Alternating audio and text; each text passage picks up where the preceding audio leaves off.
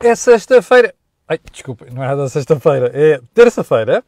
Feriado Nacional, dia 5 de outubro do ano da graça 2021. Depois desta gracinha, vamos então à edição de hoje da Cor do Dinheiro. Bom, como você sabe, hum, bom, eu não sei se está. Ah, já estamos no ar, sim senhor. Bom, antes de irmos à edição de hoje, queria uh, fazer aqui alguns alertas. Aliás, como você já sabe, uh, como você sabe muito bem, a Cor do Dinheiro não tem feriados, a não ser uh, no dia de Natal, e portanto cá estamos nós para dar conta da atualidade política e económica nacional e poder comentá-la, obviamente. Bem, vamos começar por onde? Vamos começar pelo período antes da ordem do dia e vou fazer dois alertas. Primeiro, a brincadeira, entre aspas, não teve piada nenhuma, aconteceu ontem com o Facebook, com o WhatsApp, com o Instagram, já vou comentar a seguir, teve uma consequência. Nós não conseguimos pôr o dia D de ontem às 21 horas, como é da praxe. O dia D vai para o ar hoje às 12 horas, se não houver mais nenhuma pane, versão francesa, no Facebook. Segundo alerta, amanhã é dia de webinar numa parceria entre o canal A Cor do Dinheiro e a Vision. Como sabe, o programa que nós criamos, Corporate Vision, ou se quiser Corporate Vision, para fazer um trocadilho com o nome da empresa, uh, pretende dar a melhor informação financeira e fiscal. Ouviu bem? A melhor. A gente não faz a coisa por menos.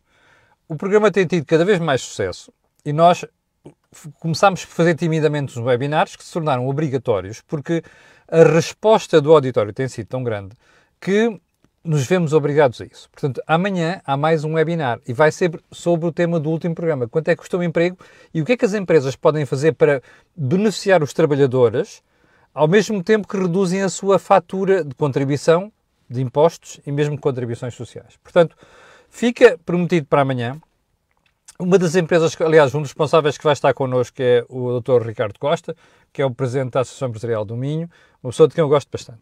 Portanto, amanhã às 12 horas, eu daqui a pouco vou colocar aqui o teaser e o link para vocês poderem escrever.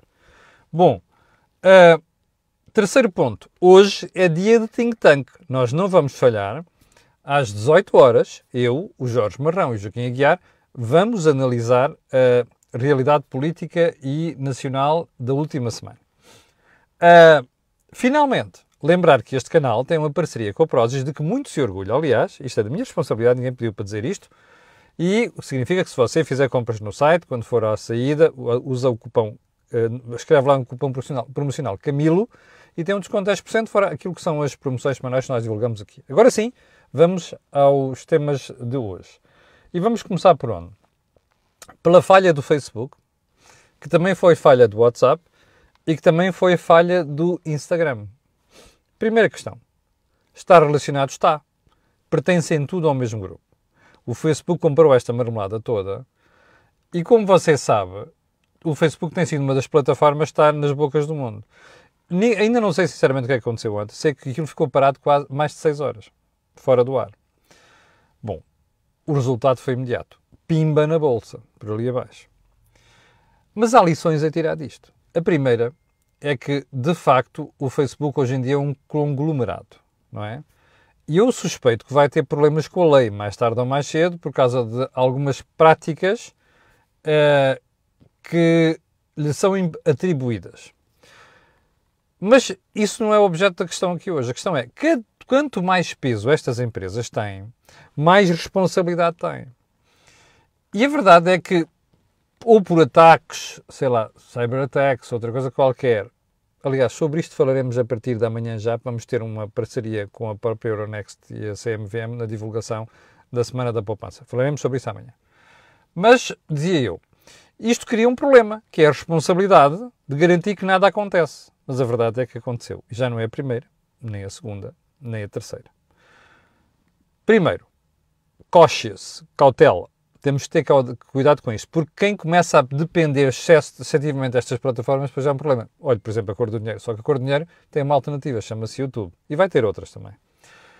Primeiro ponto. Segundo ponto, para você ter uma ideia ontem, nós no grupo do dia a dia temos um chat privado no WhatsApp que imediatamente, quando ficou afetado, nós criámos uma alternativa no Telegram. passa publicidade. Portanto, cuidado, nós não podemos depender apenas exclusivamente disto. Aliás, num dia em que eu tive problemas gravíssimos com a minha carreira, quando fui despedido, uh, nomeadamente da exame, eu, uh, por razões que você conhece, eu decidi que nunca mais dependeria de ninguém da minha vida, apenas de uma empresa. E, e tenho dado muito bem com isso. E aqui é a mesma coisa. Não podemos ficar excessivamente dependentes de uma única plataforma ou de apenas um grupo, porque depois acontecem coisas destas. É um alerta para a nossa vida. Bom, quanto aos problemas de caída na bolsa, isso é lá com o Zuckerberg, eles que os resolvem. Um, segundo ponto. Marcelo Rebelo de Sousa igual a Marcelo Rebelo de Sousa. Ontem, depois do almoço, depois da chegada dos campeões mundiais de futsal, eu peço desculpa, não foi disto ontem, parabéns à Seleção Nacional de Futsal, Marcelo fez uma daquelas suas recepções fantásticas em Belém, com discursos muito empolgados, somos melhores do mundo. Não, nós não somos os melhores do mundo, ok? Nós podemos estar entre os melhores do mundo. É assim que a coisa tem que ser dita. Não se pode iludir os portugueses. O Presidente Marcelo tem esta mania. Somos os melhores. Não somos nada. Podemos ser dos melhores, ok? Senão isto desencoraja o português comum de trabalhar, de se esforçar. E o Presidente da República, pela idade que tem, a experiência que tem, já devia ter percebido isto. Bom, mas o que é que eu quero pegar isto? É o exagero de Marcelo. Às, às já estava no discurso a brincar com a história do tendão do Ricardinho. O Ricardinho, como sabe, eh, eu conheci-o como jogador do Benfica, é dos melhores jogadores do mundo, se não for mesmo o melhor. Quer dizer, nada de exageros. Homenagear o pessoal muito bem. Descer ao pormenor. De, enfim, é Marcelo igual a Marcelo. Ponto seguinte. Os Pandora Papers e o voyeurismo português. Eu acho espantoso como é que se discute coisas em Portugal sempre com a preocupação do voyeurismo, inclusive isto envolvendo especialistas, percebem? Em economia e em direito. Porquê é que eu digo isto? Porque raramente assuntos de offshore são bem discutidos em Portugal. A malta pega na história dos offshores como é pá, os gajos são os mauzões, é pá, carrega nos gajos. Há tanta coisa para falar sobre offshores. E há tanta coisa que os analistas não pegam. Eu prometo que um dia deste de fazer um vídeo exclusivamente só sobre offshores. Para explicar o que é que está bem e o que é que está mal. A existência de offshores em si não é um problema. O problema é quando as pessoas e as empresas começam a utilizar offshores para violar a lei. E o comentário em Portugal devia limitar-se a isto. Não é, pá, o gajo está aqui isto, está aquilo. É voyeurismo. Já agora, uma segunda questão. Só há mesmo três portugueses envolvidos naquilo? Só? Já agora, ontem eu vi um debate na TV Ampassan, já assim de fugida, e às tantas vejo um dos comentadores a defender, já não lembro se foi o Pedro Santos Correio, a dizer que o caso de Vitalino Canas era o menos grave daqueles todos. Olha, eu confesso que não consigo saber. E acho muito. Que Vitalino Canas que eu falei aqui ontem. E acho muito arriscado nós começarmos a dizer este é menos que aquele. Porquê? Porque nós não conhecemos tudo. Ok? E eu não sei o que é que fizeram. Portanto, é melhor esperar pelas conclusões. Já agora, se for verdade aquilo que Moraes Sarmento disse sobre as razões de ter um offshore, a coisa é grave. Mas enfim, vamos esperar que isto seja devidamente uh, trabalhado do ponto de vista de informação para se poder emitir uma, uma, uma opinião. Ponto seguinte. Ontem apareceu uma história sobre o pré-escolar passar a ser parte da escolaridade obrigatória. Os analistas que percebem de situação já viram dizer que isto é um perigo.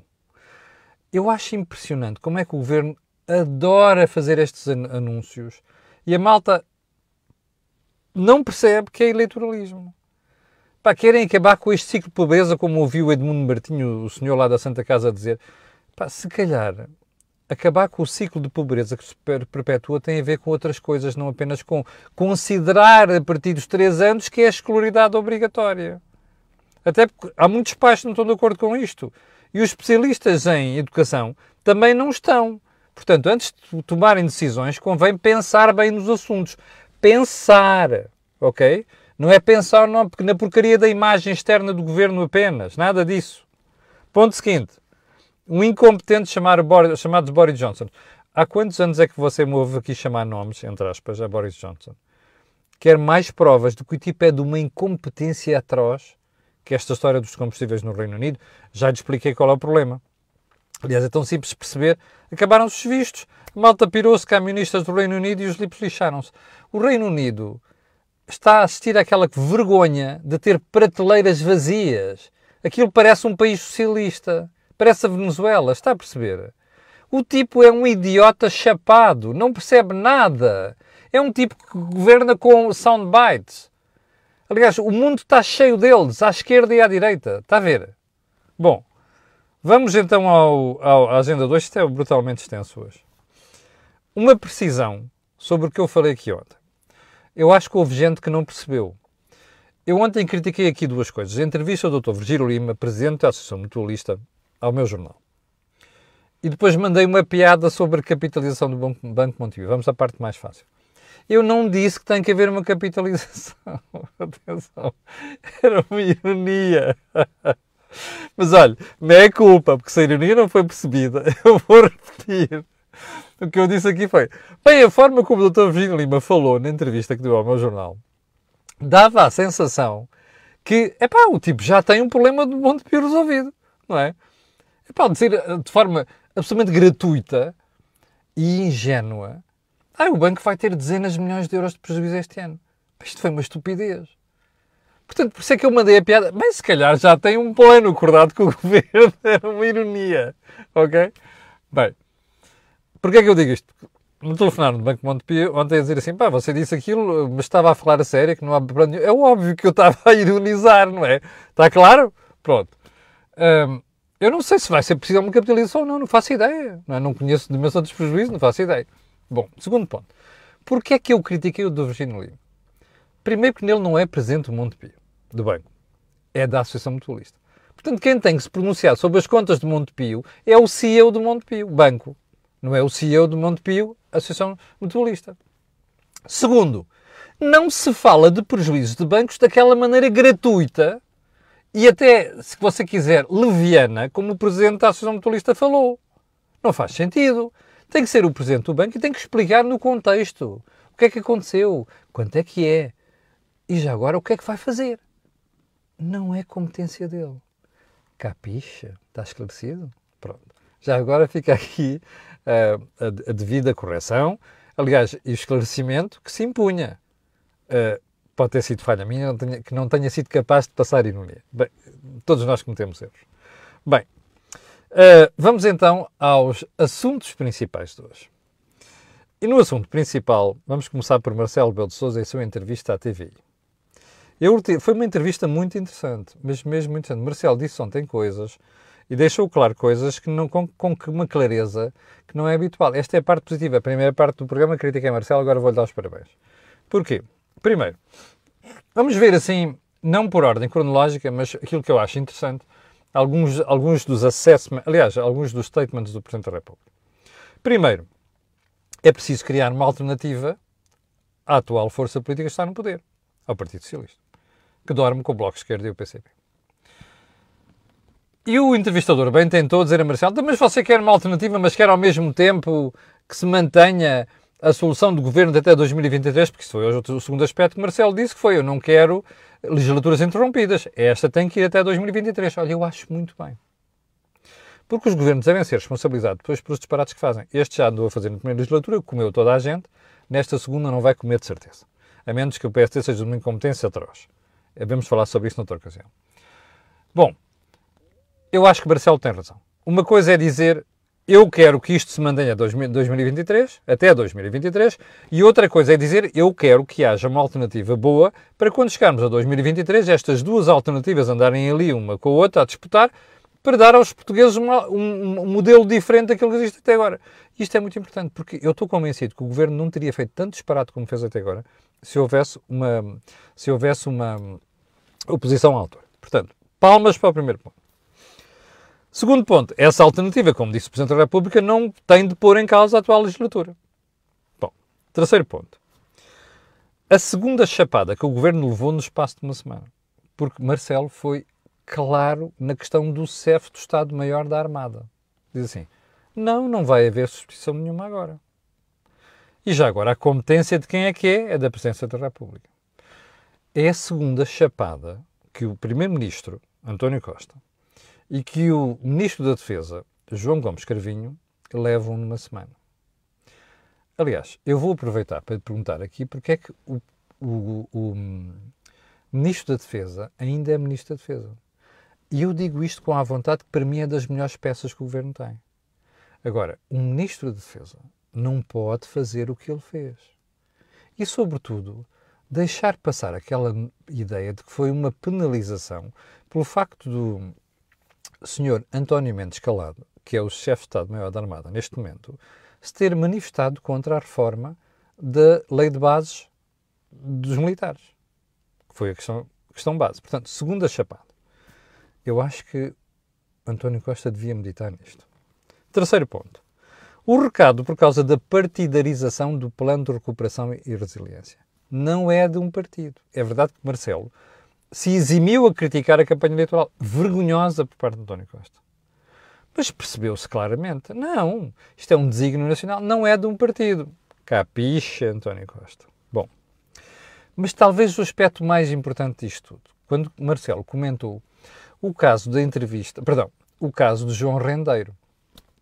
Porque ele diz assim, bom, o que há que dizer aqui é que se calhar o legislador tem que se entender para mexer na lei penal. E no, no processo penal, digamos assim, todo este conjunto de leis. Bem, na MUS, e não é apenas porque eu concordar com isto. Eu já falei sobre isto desde a semana passada. Aqui o problema não foi só a juíza, foi de uma, de uma ingenuidade e talvez negligência brutais. E o próprio Ministério, Ministério Público. Eu volto a dizer. Um tipo que já levou uma condenação e ela está prestes a transitar em julgado, não pode ter uma medida de coação de termo de identidade de residência. Não pode. Já lhe expliquei isso aqui. Uma vez, quando eu tive uma queixa com o diretor de exame, fui parar ao Ministério Público e o agente impôs-me ter-me de identidade de residência. Quer dizer, uma porcaria daquelas. Então o João Rendeiro, que está considerado culpado, tem três penas de prisão, leva a mesma, pena, a mesma eh, medida de coação que eu, por ter, porque a minha revista publicou uma, um, uma notícia que não agradou a alguém. Não pode ser. Eu acho que Marcelo tem toda a razão aqui. Qual é o drama? Como você já ouviu esta manhã, o bastonário da, da Ordem dos Advogados já veio dizer ah, vejam lá e tal, na lei, não sei quantos. Lobbies. É preciso mexer na lei, sim senhor. Já agora, deixe-me só fazer referência a duas coisas que você vai, que vão, que vão dar que falar. Já lhe vou mostrar. Nossa Senhora, às vezes a tecnologia... Bom. Estas atualizações de iOS já vê são um problema. Está a ver a manchete do Correio da Manhã de hoje? eu, porque é que eu mostro isto agora? Porque as pessoas já me pediram para comentar isto hoje. Não vou, não dá tempo. Vou comentar isto amanhã, que é, não há dinheiro para aumentos na função pública. Não sou eu que digo, é este governo, fantástico. Olha aqui, outra segunda coisa que vai dar muito a falar. Mas é, não é nada. Desculpa. Disparate. PS avança com lei para limitar o poder das ordens profissionais. Isto vem a, a propósito da, da, da, piada que mandei há bocado por causa dos lobbies, como é o caso da Ordem dos Advogados. Aliás, há muitos lábios em Portugal. Esta história vai dar que falar. Eu não vou falar sobre isto hoje porque não tenho tempo. Bom, vamos lá a seguir. Porquê é que eu não quero falar do, da história dos aumentos das pensões? Aliás, desculpe, porquê é que não quero falar do, da questão do, dos, dos, salários hoje e também desta questão das ordens finais? Porque nós temos uma promessa de ontem, que é falar das pensões. Então é assim. A lei que regula as pensões é de princípio deste século. 2005 ou 2006, já não me recordo. E ela diz duas coisas fundamentais. As pensões atualizam-se de acordo com o crescimento económico nos dois anos anteriores, ok? E com base na inflação do ano anterior. Ora, se nós formos contabilizar, o ainda não acabou, mas nós temos uma queda do PIB em 2020 e vamos ter um, um crescimento que não vai ser o crescimento que vai recuperar aquilo que se passava até 2019. Bom, mais, ainda não sabe bem qual é que fazem a inflação. Mas que é, qual é a conclusão que já é possível tirar? Primeiro, os aumentos das pensões mais baixas, aquela que tem 2 IAS, indexante apoios sociais, que salvo ver está nos 439 euros neste momento, isto daria um aumento muito ligeiro, para aí 6%, perdão, 6 euros, um bocado assim no género. Depois, a partir daqui e para cima, até podia haver corte de pensões. E você dirá, mas como é possível? É, Porquê é que a lei diz assim? Olha, para se atualizar pensões, nós temos que olhar para a riqueza que se cria. Ora, se você não cria riqueza, não pode distribuir sob a forma de pensões. Certo? Certo. Exceto na cabeça de socialistas e comunistas. E bloquistas e malucos. Está a ver? Não tem outro nome. Malucos. O que é que o governo faz? É pá, isto é uma chatice. E, portanto, nós vamos inventar aqui uma fórmula que derroga a lei. Nossa Senhora! Sabe quantas vezes já fizeram isto? Sabe? Desde 2005 ou 2006? Uma vergonha. Começou com o Fernando Teixeira dos Santos quando era Ministro das Finanças com o Sócrates. A Troika, felizmente, não deixou fazer estas porcarias. Mas com este governo e o anterior já fizeram pelo menos duas vezes. Diga-me uma coisa. Você consegue distribuir aquilo que não queria? É que pensões têm a ver com o que se queria. Não é só com o que a gente descontou. Não é? Porque o que você descontou não foi para uma gavetinha que depois você pôs a capitalizar para receber como pensões. Não! É que, graças aos socialistas barra comunistas em Portugal, o sistema de pensões é pay as you go. Quer dizer o quê? Você está a contribuir para quem neste momento está a sair do sistema. Vai para pensionista. Drama diz tudo. Então e quando não se cria riqueza? Pois é. Você faz o quê? Vai distribuir o quê? Ah, vai se endividar para pagar pensões. Bom, isto é uma estupidez, meus amigos.